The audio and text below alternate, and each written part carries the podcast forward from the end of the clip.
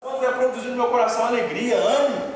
Deus me chamou, Deus me escolheu hoje, muito embora pareça, eu que tomei a decisão de vir, trocar minha roupa e vir para a igreja, Deus te trouxe aqui para ouvir a Escritura, que você tem em mãos na sua língua, pode ler em casa, mas não só em casa, tem que ler aqui. Deus te trouxe aqui porque te quer aqui, é para ler aqui, é para estudar aqui, é para estar aqui. Isso, acima de tudo, é um ato dele.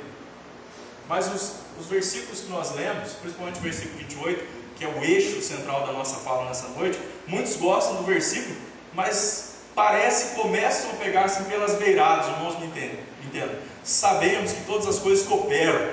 Sei que muita gente gosta disso, todas as coisas cooperam, vamos chegar lá. Mas ele está no individualismo, antropocentrismo muito grande. Vamos estudar o texto, a luz então do texto vamos entender a fala aqui do apóstolo Paulo. Cooperam para o bem daqueles que amam a Deus, daqueles que são chamados segundo o seu propósito. Lembrando que quando Paulo fala de bem, ele é um homem que não está visivelmente bem, no sentido de que ele está em palácio, dormindo em cama muito fofa, pisando em tapetes de veludo. Não, Paulo tantas vezes preso, esbofeteado, nu, sem comer, e é Paulo está escrevendo aqui, todas as coisas cooperam. Agora, o que eu gostaria de destacar em primeira mão é o eixo do versículo. O texto que nós lemos, versículo 28 a 30, é uma perícope no texto grego, ou seja, é um texto, Paulo, é, é um assunto dentro de outros assuntos, ou seja, ele está ligado com outros textos anteriores e posteriores, tá, tem uma ligação, mas esse é um assunto, é uma fala de Paulo aqui em um determinado assunto. O tema central é o amor a Deus. Por isso ele usa a expressão daqueles que amam a Deus. Essa expressão amor vem do agapau do grego, que aponta para amor com razão, ou amar com a razão. Amar não só com sentimentalismo, mas com a razão. Não é um amor platônico, é um amor de verdade. Na igreja, infelizmente, não pode perdurar, muitas vezes tem perdurado, infelizmente tem perdurado, um amor platônico, banal, superficial, um amor de palavras só, isso não vale para Deus. O amor para Deus é um amor com atitude, porque o dele foi. Deus nos amou e. Deus nos amou, muito embora não seja obrigado, não precisasse disso. Deus nos amou desde antes da fundação do mundo. Deus nos amou e enviou Jesus. Amor anda junto com atitude, ou seja, o amor é sentimento e atitude. Amar com razão, mostrar o amor, então preferir, dedicar-se totalmente. Essa é uma questão que nós precisamos pensar. Paulo diz: olha, Aqueles que amam a Deus. Quem é o que ama a Deus? Aquele que prefere Deus, que se dedica ao Senhor, que mostra amor a Deus. Eu amo a Deus, por isso eu leio a Escritura. Naquele dia que eu não estou afim de ler, eu brigo comigo mesmo, esmurro a minha carne, eu vou ler. Está errado, tem que olhar no espelho, está errado. Aquele dia que eu não quero orar, que eu tenho preguiça para orar, está errado. Não está certo, não. Eu preciso orar a Deus. Aquele dia que eu não quero vir para a igreja, está errado. Eu amo o Senhor, eu tenho, eu tenho que reafirmar isso, buscar a preferir Deus. Muitas vezes não é fácil, não, mas eu tenho que preferir Deus, sem dúvida alguma. Até porque Jesus Cristo nos lembrou, lá em Mateus, além de estar, estar em outros evangelhos, ele está respondendo, respondendo aos doutores da lei, ele diz: Respondeu-lhes então Jesus: Amarás o Senhor teu Deus, os irmãos bem conhecem, de todo o teu coração, de toda a tua alma, de todo o teu entendimento. Este é o grande primeiro mandamento.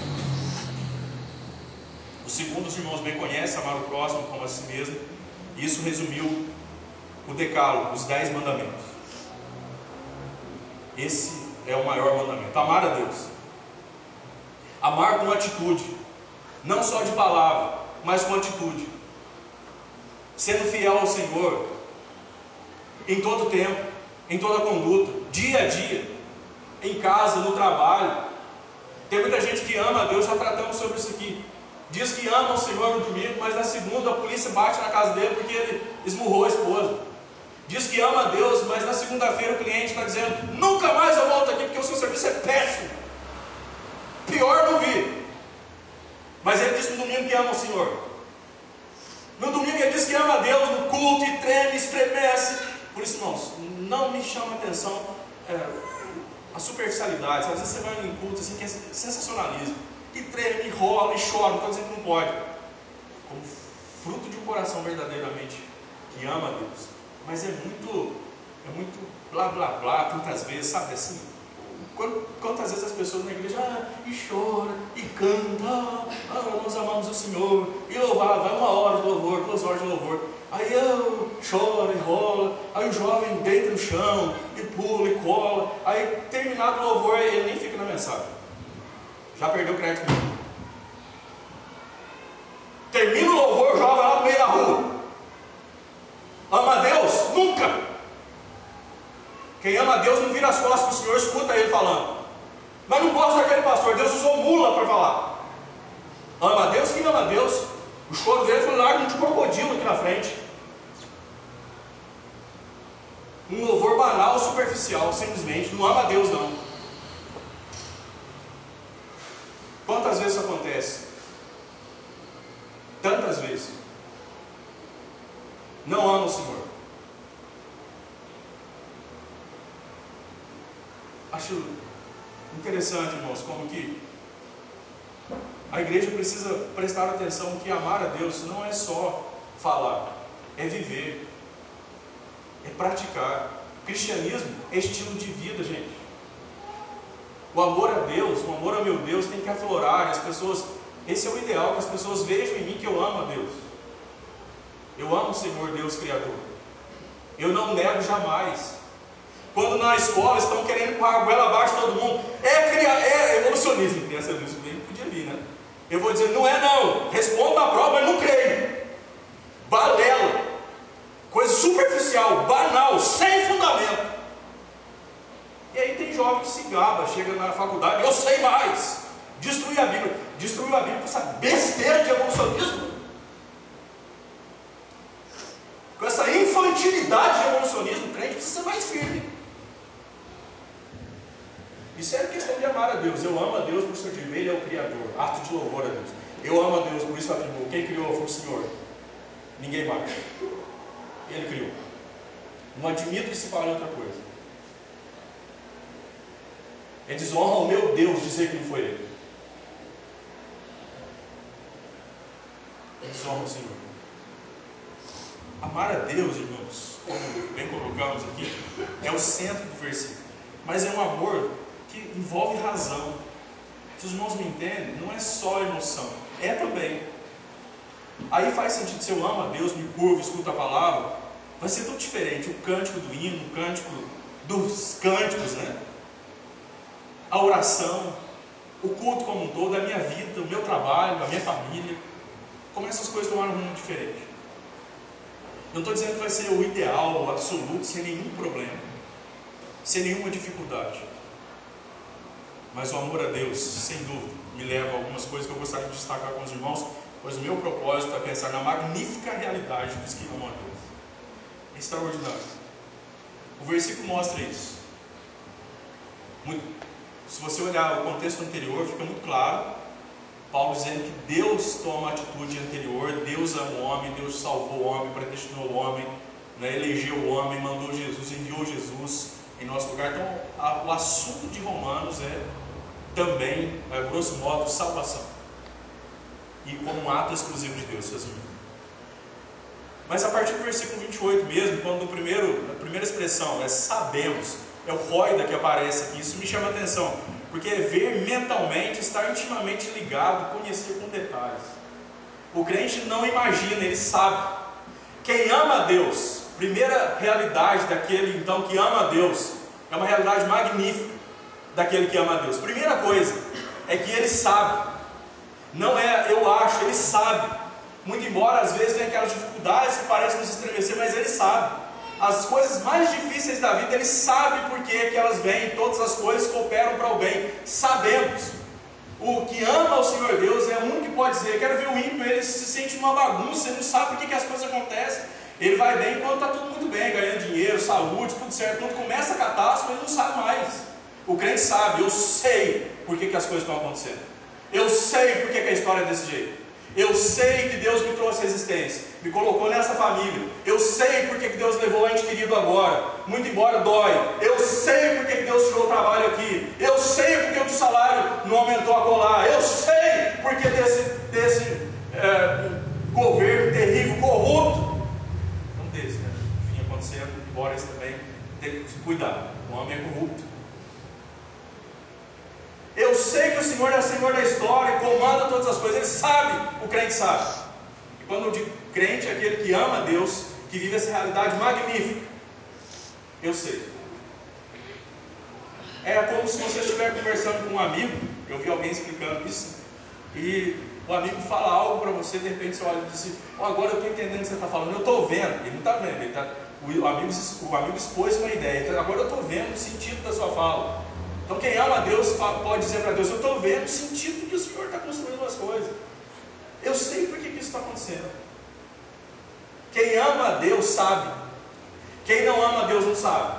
Quem ama a Deus é curado. Quem não ama a Deus é destroçado. Remédio não vai solucionar. Profissionais, não estou desprezando, mas não vai resolver. Não vai mesmo. Mas aquele que ama a Deus sabe. Eu sei que tudo vai contribuir, que tudo vai levar a um final proveitoso, porque eu amo a Deus e Deus me ama primeiro. Eu sei. Por isso, em primeira mão, eu quero destacar com os irmãos que a realidade magnífica dos que amam a Deus é a primeiro, o primeiro ponto, porque ele entende o processo histórico. Nós temos uma história individual, cada um aqui, cada um é diferente. Irmãos, vocês começarem um dia que Deus quis, vive os dias que Deus quer, vão terminar na hora que Deus quiser, cada um aqui, de maneira diferente, em lugares diferentes. Mas cada história é conduzida por Deus, e a história universal é conduzida pelo Senhor nosso Deus. E Paulo tem uma segurança tão grande que ele expressa não só na carta aos Romanos, mas ele, como alguém que ama a Deus, ele diz: sabemos. Isso traz um ânimo grandiosíssimo. Eu fico pensando, irmãos, a igreja bem conhece. A minha luta não é maior do que a de ninguém. Eu peço licença aos irmãos, porque eu sei que aqui tem gente que sofre tanto quanto mais do que eu. Mas os irmãos sabem bem, eu quero deixar claro de novo que se não fosse Deus, essa semana eu estive pensando, Deus trouxe esse texto no início da semana ao meu coração, eu fiquei pensando, o que seria da minha vida se não fosse Deus? Mas porque Deus me amou e eu amo a Deus, eu sei, eu posso dizer, eu sei que tudo contribui para o bem daqueles que amam o Senhor. Mesmo algo tão dramático, tão terrível, mesmo uma notícia ruim, mesmo algo inesperado, eu sei, por amar a Deus. Mas ainda, irmãos, diz a expressão coopera Sabemos quem? Aqueles que amam a Deus. Tem que perguntar para Deus. Quem sabe? Todo mundo? Não, aquele que ama a Deus. Aquele que ama a Deus sabe. Sabe o que? Que todas as coisas cooperam. Paulo usou uma palavra aqui, sinergel do grego, que aponta para trabalhar em conjunto, ser parceiro ou a contribuição para a construção de algo. Ele diz: quem ama a Deus sabe, sabe que a história é construída por Deus que por mais que para o homem é catastrófico, parece que não tem ninguém no comando, mas tem. A nossa história está nas mãos de Deus. Por amar a Deus eu sei, eu posso dormir em paz, eu durmo tranquilo. Posso dizer aos irmãos, como Davi falou, mesmo no momento de crise da vida dele, eu deito e eu pego no sono, eu acordo, porque o Senhor me sustenta. Porque eu amo a Deus, o Deus que me amou primeiro, como diz o evangelista João. Então eu sei em quem eu tenho crido, também diz o apóstolo Paulo, e estou bem certo que Ele é poderoso. Ele sabe, sabe o que? Ele sabe que todas as coisas trabalham em conjunto para o seu bem, todas as coisas. E aí cada um avalia a sua história. Cada um olha para a sua vida e todas as coisas andam juntas, trabalham juntas. Mesmo as lágrimas, mesmo as lágrimas. Mesmo a tristeza, mesmo a tristeza. Mesmo as perdas, mesmo nas perdas da vida. mesmo isso, trabalho em conjunto. Em segundo lugar, eu aprendo então, meus irmãos, aqui, ainda destacando a palavra agatós também, que aparece para o bem como lucro, ou melhor, ou até prosperidade, entendendo prosperidade nem um pouco vinculada à ideia de teologia da prosperidade atual das igrejas neopentecostais, principalmente. Mas a prosperidade, até porque quem está escrevendo e usou esse termo do, termo do texto grego ou da língua grega, agatós, ele está pensando justamente num lucro apesar da circunstância. Mesmo dentro da prisão, Paulo, vocês acham que Paulo se achava o perdedor? Eu estou preso porque eu preguei o nome do Senhor Jesus, por isso eles Silas cantavam lá por volta da meia-noite. Louvado seja Deus! Amarrados, açoitados, injustiçados, louvado seja o Senhor. Ele escreveu a carta aos Filipenses, falei há pouco tempo aqui atrás, e é intitulada a carta da alegria, porque ele incentiva a igreja a se alegrar, estando ele preso, ao que tudo indica em Roma. Paulo diz assim, eu sou um perdedor, muito pelo contrário. Ele vai dizer que todas as coisas trabalham juntas. No caso dele, ele vai citar em uma das cartas que até as algemas dele contribuíram, e é verdade. Porque ele pôde falar do Evangelho para aqueles que estavam algemados a ele, e alguns deles foi do agrado de Deus, porque os chamou, inclusive compondo igreja, igrejas como a igreja de Roma, se converteram. Guardas que andavam com o apóstolo Paulo todas as coisas. A prisão de Paulo em Filipos contribuiu para a plantação da igreja lá. A morte de Tiago a fio de espada por Herodes contribuiu para o fortalecimento da igreja, assim como a libertação de Pedro contribuiu para o fortalecimento da igreja. Todas as coisas trabalham juntas e produzem, no final das contas, o bem daqueles que amam a Deus. E no final de tudo, quando a nossa morte chegar ou quando Cristo voltar de maneira plena e perfeita, é por isso que Paulo diz: Eu estou certo que os sofrimentos do presente não se comparam à glória do porvir. E é para lá que eu tenho que olhar, muito embora viver com ânimo aqui. E aí, a segunda situação, ou a segunda realidade magnífica daquele que ama a Deus é porque ele lucra em qualquer situação. Lucra sempre. Porque é algo dele, não porque Deus está no controle. Tem gente que diz amar a Deus, mas blasfema contra o Senhor. É natural a dor, é natural o choro, é natural a tristeza, mas não perdurar isso. Tem gente que fica reclamando, e algumas Deus chamou a atenção luz da Escritura quando isso aconteceu, mas diz assim: Eu amo a Deus, nada dá certo para mim. É, muitas vezes não vai dar mesmo. Amo o Senhor e tenho dificuldades, né? Tem pastor que diz: Eu amo a Deus, mas a igreja vive um problema, então ele não podia estar, ele não, ele não ama a Deus, ele entendeu a situação. Quem diz que é fácil? Mas mesmo aquilo que não é fácil, contribui juntamente, anda junto, trabalha junto para o bem final. Eu lucro sempre. A minha história foi construída por Deus, traçada por Deus. Salmo 139. Davi dizendo ao Senhor que ele conhecia, Deus conhece os seus dias, cada um deles foi escrito e determinado, quando nenhum deles havia ido. A nossa mente é pequena demais para compreender isso, não vai compreender. Davi mesmo reconheceu no Salmo. Tal conhecimento é maravilhoso demais para mim, eu não posso atingir, mas é assim. Deus sabe de todas as coisas. Dos nossos dias todos, antes de existir. Da nossa palavra antes de vir a boca. Dos nossos pensamentos antes de serem transmitidos. Mesmo aqueles que não são transmitidos. Deus sabe de todas as coisas. Mas no final das contas, o cristão lucra sempre. É nesse pensamento que os cristãos primitivos morriam, os irmãos me entendam. Morriam felizes. Porque o mundo não compreende isso, mas quem ama a Deus é essa realidade. Como assim? E nós não enfrentamos, eu e vocês não sabemos o que é isso. Que ser colocado na arena de leões, não sabemos. E lá ao redor, gente, para assistir o espetáculo, para ver os leões dilacerarem homens e mulheres e crianças. E esse povo, à medida que eram colocados, isso era regra, isso incomodou inclusive o Império Romano. Eles eram jogados lá dentro, empurrados lá para dentro e cantavam hinos. Tem gente que às vezes vem para a igreja, eu já vi, e não aguentava isso, né? fazer parte de uma equipe de louvor, eu ficava olhando às vezes com o olho assim meio que torto. Eu sou imperfeito, sou pecador. Mas eu ficava olhando, se alguns chegavam em determinados dias, não vou cantar hoje. Quem não vai cantar hoje? Tô mal! Eu falei, tá o que aconteceu? Tô hoje, não vou cantar. Quem disse que não tem? Vem arrastando, vai ter que cantar. Quem disse que não tem que cantar? Quem falou que não tem que cantar? Pior situação do que desse povo primitivo eles não estavam indo para frente para o púlpito da igreja, sem risco nenhum, eles estão indo para ser devorados por leões. E eles morrem cantando ao Senhor, indignando aqueles que estão assistindo. Não é possível. Esse povo morre cantando, bando miserável. Não é possível, porque eles amavam a Deus. Quem ama a Deus sabe, sabe que todas as coisas trabalham juntos para o quê? Para o seu bem. Quem ama a Deus sabe. Por isso, ame a Deus, irmão, irmã, tem que amar o Senhor. Deus te chamou, te amou primeiro, a instrução dele é para amá-lo. Quem ama sabe, quem ama entende que Deus constrói uma história, estabeleceu uma história que não vai acontecer diferente do que Deus estabeleceu. Jó disse: Eu sei que o meu redentor vive, mas Jó também expressou: né, nenhum dos seus planos pode ser frustrado. Nenhum. Nada. Quem ama a Deus sai no lucro sempre. E os cristãos primitivos, por que, que eles morriam cantando? Por causa da convicção que eles tinham do pós-morte.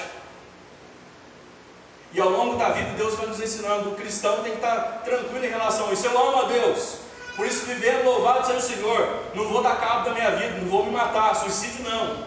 Mas se o Senhor me levar, louvado seja o Senhor. Estou feliz da vida, lucro com isso. Fala do apóstolo Paulo: viver é Cristo, morrer é lucro. Cristão lucra sempre. Sempre.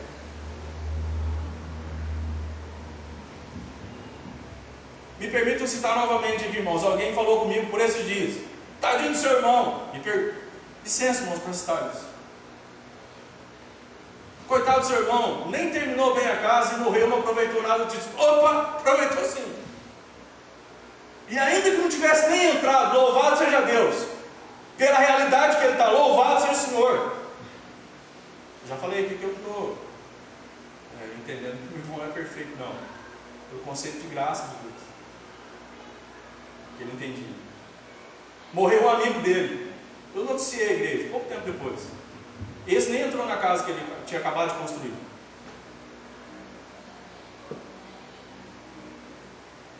Outro barco lá para o meu irmão mais velho. Cheguei lacrimejando. Morreu, rapaz, muito meu amigo. Me ajudou nos dias lá da morte do nosso irmão.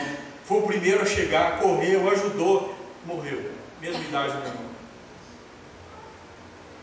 Alguns dias o primeiro filho chegar. Na alegria e euforia de entrar na nova casa. Não entrou. E aí a primeira coisa que eu perguntei para o meu irmão mais velho, como vi com ele como é que ele era em relação à igreja, não tinha fé nenhuma. Meu irmão disse, tinha, e era um rapaz muito crente, na verdade. Meu irmão falou, eu, eu sei que você está querendo dizer, eu não estou falando que ele morreu, morreu parece que todo mundo vira santo, não é isso. E aí tem muita gente que diz assim, então, né, por que, que Deus fez isso? Construiu com tanto ânimo a casa nem entrou, ou não aproveitou, saiu no, no, no prejuízo, nem um pouco. Nem um pouco. Irmãos, eu, oro a Deus, eu quero ver os meus filhos casar, se Deus quiser. Se Deus me levar antes, vocês acham que eu estou no prejuízo? Eles sabem disso. Eu já agradeço a Deus desde já. Quem cuida deles? Deus que já cuida deles, apesar de mim. Um cristão não sai no prejuízo. É lucro sempre. Mesmo nas tempestades da vida saindo daqui ou permanecendo aqui. Paulo, quando permanece aqui, foi preso. Está vendo, Paulo? Vai continuar com esse Jesus? Está no prejuízo, não está não. Ele louva a Deus. Ele está dizendo, estou alegre no Senhor, alegrai-vos no Senhor. Preso. E todo mundo sabe o contexto da prisão. Não pensa, não usa a prisão no Brasil para entender a prisão lá que Paulo enfrentou, viu, irmãos? A realidade que Paulo enfrentou, que Pedro enfrentou e outros mais, a nível de prisão, o que se oferece no Brasil, pelo menos a partir da nossa religião, é hotel, cinco estrelas. Pensa algo complicado. Mas o cristão lucra sempre. Aquele que ama a Deus. Mas me permitam ainda, meus irmãos, o texto no versículo simples de guardar, fácil de guardar, diz: Aqueles que amam a Deus então sabem, sabem o que? Que todas as coisas cooperam para o seu bem, para o seu lucro. Aqueles que amam a Deus, então eles são chamados.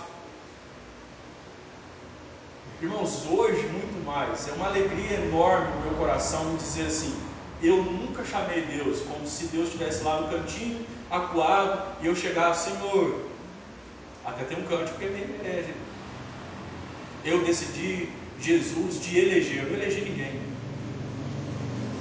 Quem que elegeu? Deus elegeu. Eu decidi Jesus te eleger como meu Senhor.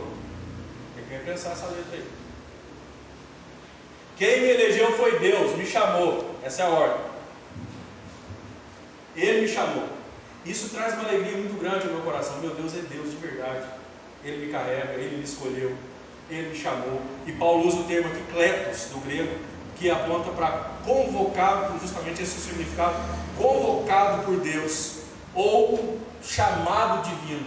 Convocado por Deus para lhe pertencer. Todo mundo é filho de Deus, à luz do Evangelho de João, capítulo 1? Não. É aqueles que Deus chamou e lhes deu o poder de serem feitos filhos de Deus por meio de Jesus Cristo. Não é para todo mundo. Aqueles que não nasceram, João capítulo 1, da vontade do homem. Aqueles que não nasceram então da carne do sangue, mas da vontade de Deus. É um privilégio. Aqueles que amam a Deus sabem, sabem que tudo trabalha junto para o seu bem. Aqueles que amam a Deus também então sabem que são chamados de Deus, são convocados por Deus. Eu fui chamado por Deus. Por que, que eu vivo como igreja? Perdão, moço, parece que o bicho entrou aqui. Qualquer coisa, alguém assume ele. Eu tirei da minha boca, tá? Não engoli não. Se eu começar a tossir sem parar aqui, alguém vem para frente. Certo? Vai se preparando. Irmãos, mas na verdade, convocado por Deus, ou chamado por Deus? É, é, é um privilégio ser chamado pelo Senhor nosso Deus. Poder dizer, Senhor, o Senhor me amou primeiro, como a expressão de João. E agora poder amar a Deus e com isso saber. E a terceira coisa que eu destaco, então, meus irmãos, é que é, é grandioso, é magnífico né? a realidade, é magnífica a realidade daqueles que amam ao Senhor nosso Deus, por quê? Porque ele é privilegiado pelo Senhor, porque ele é alvo, é privilegiado de Deus. Todo mundo é criatura, todo mundo é filho de Deus? Não, não é. A luz da Escritura não é. Quem é filho? Quem está debaixo do senhorio do Senhor Jesus, que foram chamados para isso. Agradeça a Deus que você está aqui. Deus chamou para ouvir a palavra dele. Independente de mim, tire eu daqui. Deixa a escritura. É ela que fala. E na verdade, irmãos, é um, é um privilégio poder amar a Deus. Eu sou sempre alvo privilegiado do Senhor. Ainda uma última palavra que eu gostaria de destacar aqui. Aqueles que amam a Deus são chamados segundo o propósito de Deus. Aparece aqui o termo próteses no grego, que aponta para plano, para uma resolução, para vontade, para um cenário, para aquilo que foi previamente disposto. A ideia aqui de Paulo é que aqueles que amam a Deus, ele sabe que tudo trabalha junto para o bem dele, ele lucra sempre, e ele sabe que ele está num cenário no qual ele é agente passivo, ou seja, ele recebe a ação, ele sofre a ação. Você vive a história de Deus para você. Quanto ao passado, como é que eu vivi até agora? Porque Deus assim quis. Nasci onde Deus quis, vivo onde Deus quis, na família onde Deus quis, o Senhor quis. Pela graça dele, me chamou das trevas, transportou para a sua maravilhosa luz. E quanto ao amanhã, quanto ao futuro, o que vai ser? Eu não sei, não sabemos, mas Deus sabe. Nós somos agentes passivos na história. Ativo é Deus. A vontade extraordinária e maior é a de Deus. E quem ama a Deus não tem dificuldades com isso, muito pelo contrário. Senhor, o Senhor me amou primeiro, e eu te amo porque o Senhor me amou, e por te amar eu sei que nada vai dar errado, posso dormir em paz. Quem não tem tais convicções, quem acha que o mundo está ao léu, que Deus é esse Deus né, do teísmo aberto, do Deus relacional, que anda do lado do homem, que sabe igual o homem ou menos que o homem, é infeliz. Dormir com um Deus desse que não é o meu Deus, que não é o Deus da Escritura, um Deus que não tem nenhum propósito, Deus nos fez com um propósito, nos chamou em Cristo com um propósito. Quem ama Ele sabe disso. Eu amo a Deus, por isso eu exalto a Deus. Eu amo a Deus, por isso eu sei, Ele é Senhor, absoluto, Criador, condutor, aquele que trouxe a história até aqui, que conduz até o final, que na plenitude do tempo. Por que, que Jesus não veio em outro tempo, senão no tempo de Deus? Na plenitude do tempo, melhor tempo, Jesus veio. Porque Deus tem o controle, sem dúvida alguma. O Senhor tem o controle. Irmãos, eu ainda destaco que é magnífico a realidade daqueles que amam a Deus, também porque Ele é agente especial da história. Homens e mulheres de Deus influenciaram a história de maneira extraordinária. Paulo é um deles. Aqueles cristãos que morriam na arena dos leões contribuíram muito para que outros que, enquanto viam a execução deles, eram tocados. Tem alguma coisa diferente lá, não é possível. Esse Deus deve valer muito a pena, porque amar desse jeito, morrer cantando, Deus usava a morte deles para trazer outros. é sempre alvo privilegiado de Deus e é agente especial do Senhor num cenário que Deus montou. A vida, meus irmãos, na verdade, ela é algo montado por Deus. E nessa vida não é só reto, tem curva, todo mundo que sabe. Nessa vida não é só riso, embora tenha, mas é choro também. Nessa vida, nesse cenário que Deus montou, não é só ganho, perde também. Muito embora para o cristão, mesmo quando perde, ele lucra. Não blasfeme contra Deus. Não blasfeme. Eu já expressei para a igreja, eu peço a graça e misericórdia de Deus, porque eu sou pecador. Mas falei para a igreja do meu temor de blasfemar contra Deus. Senhor, não me deixe reclamar. Senhor, não me deixe ficar perguntando e tratando o Senhor como irresponsável. Porque eu sei que o Senhor nos ama, o Senhor é responsável. Senhor, não me deixe blasfemar mas me faz entender que eu sou um agente especial do Senhor. Todos vêm com uma missão de Deus. Contribuem, tem um papel dentro disso. Mas o grande condutor é o Senhor nosso Deus. Quem ama a Deus. Aí por isso que no contexto posterior Paulo fala, portanto, é, há uma palavra de ligação, mesmo em português aqui, está ali. Por isso que eu vos disse. Por causa disso. Ele falou, quem ama a Deus sabe quem ama a Deus sabe que todas as coisas caminham juntas, trabalham juntas para o bem, para o lucro sempre do cristão.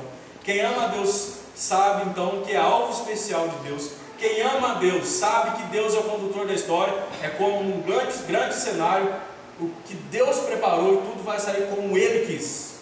Eu sou um agente passivo nessa história. E aí Paulo diz, por isso, aí ele trata do que vem a seguir. Por isso que eu acabei de dizer que eu ainda digo aos irmãos, aos que de antemão conheceu. A palavra que é aqueles que desde a eternidade conheceu. Também os predestinou para serem conformes à imagem de seu filho, a fim de que ele seja o primogênito entre muitos irmãos. Ele continua: E aos que predestinou, a esses também chamou. E aos que chamou, a esses também justificou.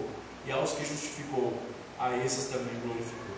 Quem? Aqueles que amam a Deus. Amam por quê? Porque Deus chamou a nós. É um privilégio amar a Deus. É uma grande é, oportunidade que Deus nos deu. E só dependeu dele.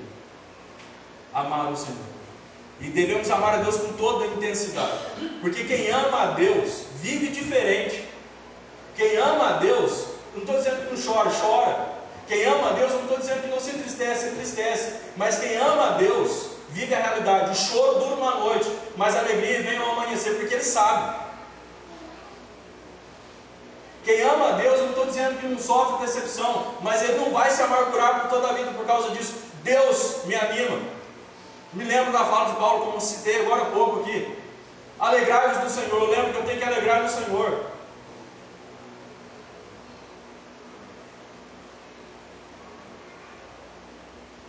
Eu entendo, irmãos, que aqueles que amam a Deus, porque Deus os amou primeiro, e nessa carta do apóstolo Paulo ele trata isso com a igreja. Eu só estou repetindo o que Paulo tratou com a igreja de Roma. E se foi palavra de Deus para a igreja de Roma, é para nós também.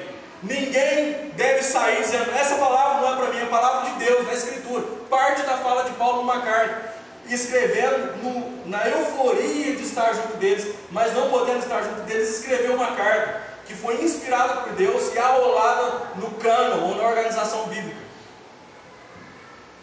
É palavra de Deus, a sua igreja. Quem ama a Deus sabe, sabe que todas as coisas cooperam para o seu bem. Ele lucra, lucra sempre. Sabe que Deus o chamou. Sabe que Deus tem um propósito para ele. Dormir com isso é muito melhor. Eu não vim, não estou ao léu aqui. E cada um de vocês, nas funções que Deus lhes deu, pensando no todo. Ninguém veio por acaso, você não é fruto do acaso. Nem o ímpio, só que o ímpio não sabe disso. Ruins. Mas o que ama Deus sabe. Eu sei de onde eu vim. Eu sei por que, eu estou aqui. E eu sei para onde eu vou. É bem melhor assim. O ímpio não sabe de onde ele veio. Nem sabe o sentido dessa vida. Muito menos para onde ele vai. Além do túmulo, ele não consegue pensar. E antes do túmulo é um desespero. Irmãos, tira Deus da história. Que desespero que vira. Vocês já pensaram se fosse fatalismo? Ou seja, se a vida viesse de ninguém, se não tivesse ninguém no controle? Que desespero. Tragédia. Essa é a mentalidade de um materialista. A vida é isso aqui. Ó. É igual para o animal. Temos essa chance aqui, morreu, acabou, acabou. Já falei que na igreja o animal é só isso. Não vai pensar, vou encontrar meu cachorrinho no céu. Já falei isso aqui, irmãos. Me perguntaram. Era seminarista ainda, perguntou. Alguém perguntou, muito próximo de nós, né? Nós, eu da minha esposa. Morreu a cachorrinha querida. E ela veio perguntar, será que ela foi para o céu dos cachorros? não foi, filho. Não tem alma, não tem espírito, não. Ah, eu achei que eu ia encontrar com ela lá no céu. Não vai. Como é que vai ser lá? Nós vamos ver. Vamos esperar chegar lá. A Bíblia dá alguns lampejos. Mas nós não somos como os animais. Que esse espaço de tempo e não tem nada mais. E mesmo essa vida tem um sentido. Ame a Deus. Simples assim, irmãos, para levar para casa. É magnífica a realidade dos que amam a Deus. Porque esses entendem o processo histórico.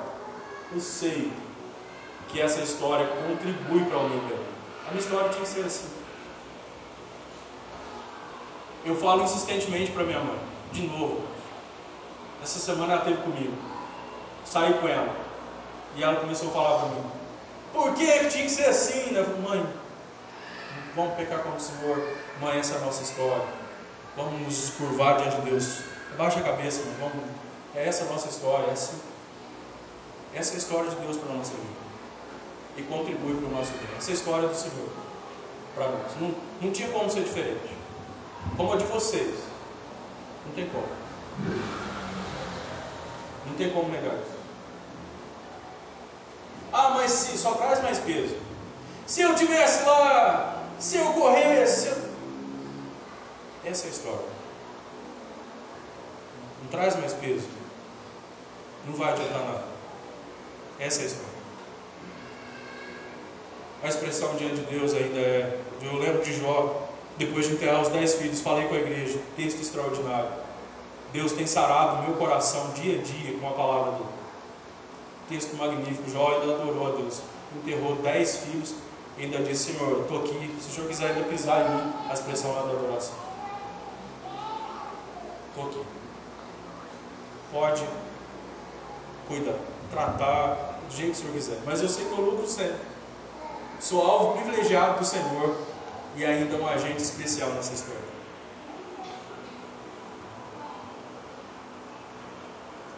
Eu agradeço a Deus pelo propósito dele na minha vida, como cada um de vocês. Nós não somos, não devemos ter uma visão secularizada, ou seja, especial só quem é missionário, quem é pastor, tem uma missão especial. Todos vocês.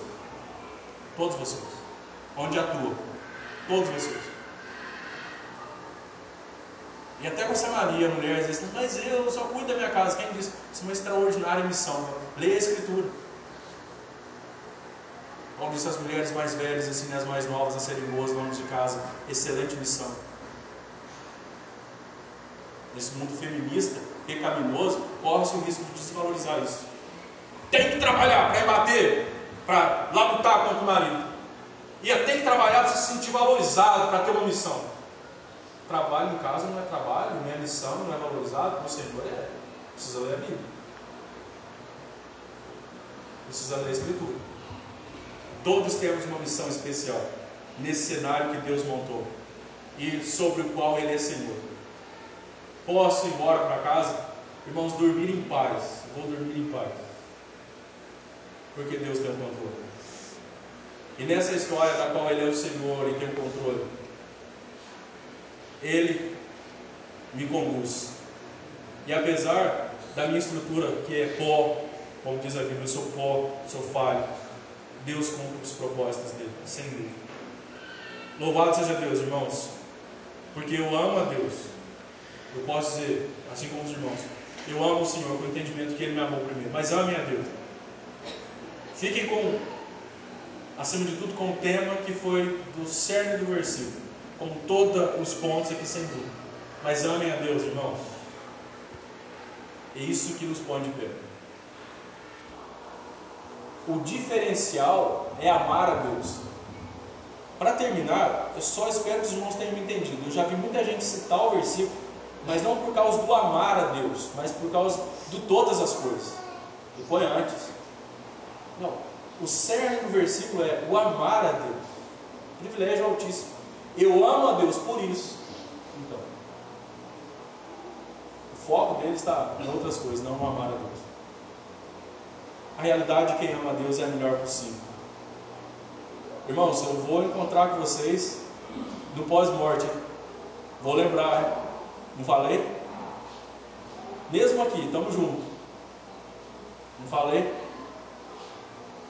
Amar a Deus é o melhor que pode acontecer. Melhor realidade. Não tem igual. Vamos orar, irmãos. Que Deus nos ajude. Que o Senhor nos abençoe.